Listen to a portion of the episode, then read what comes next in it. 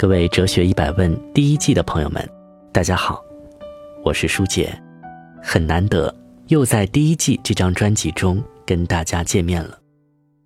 因为喜马拉雅知识狂欢节的缘故，会有一批新的朋友来到哲学一百问。首先，舒姐向大家表示欢迎，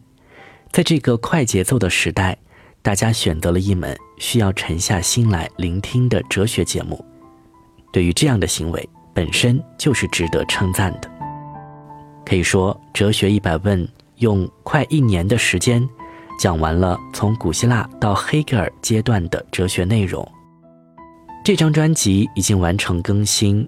本可以说不再管这张专辑的内容，我可以专心的去更新第二季了。但是我发现，在第一季的过程中，很多朋友还没有完全的消化好。甚至说对很多问题还有一些困惑，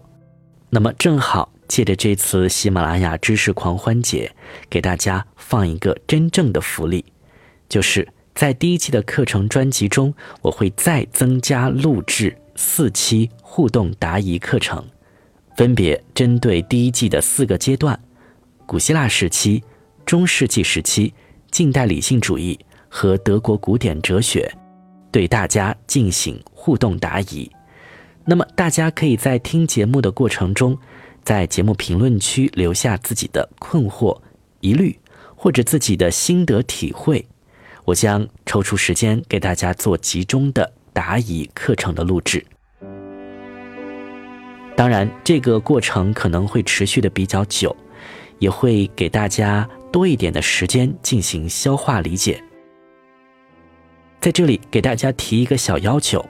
那就是一定要在完全吃透课程内容的基础上再来提出问题，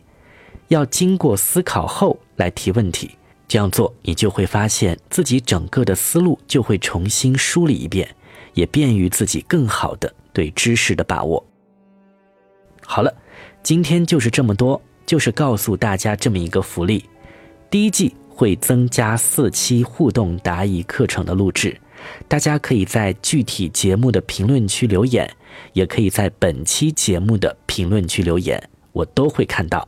一方面可以提出疑问，另一方面也可以表达自己的感想和体会。期待着你们精彩的留言。我是舒姐，希望大家把第一季课程吃透，让我们一起学习。共同成长。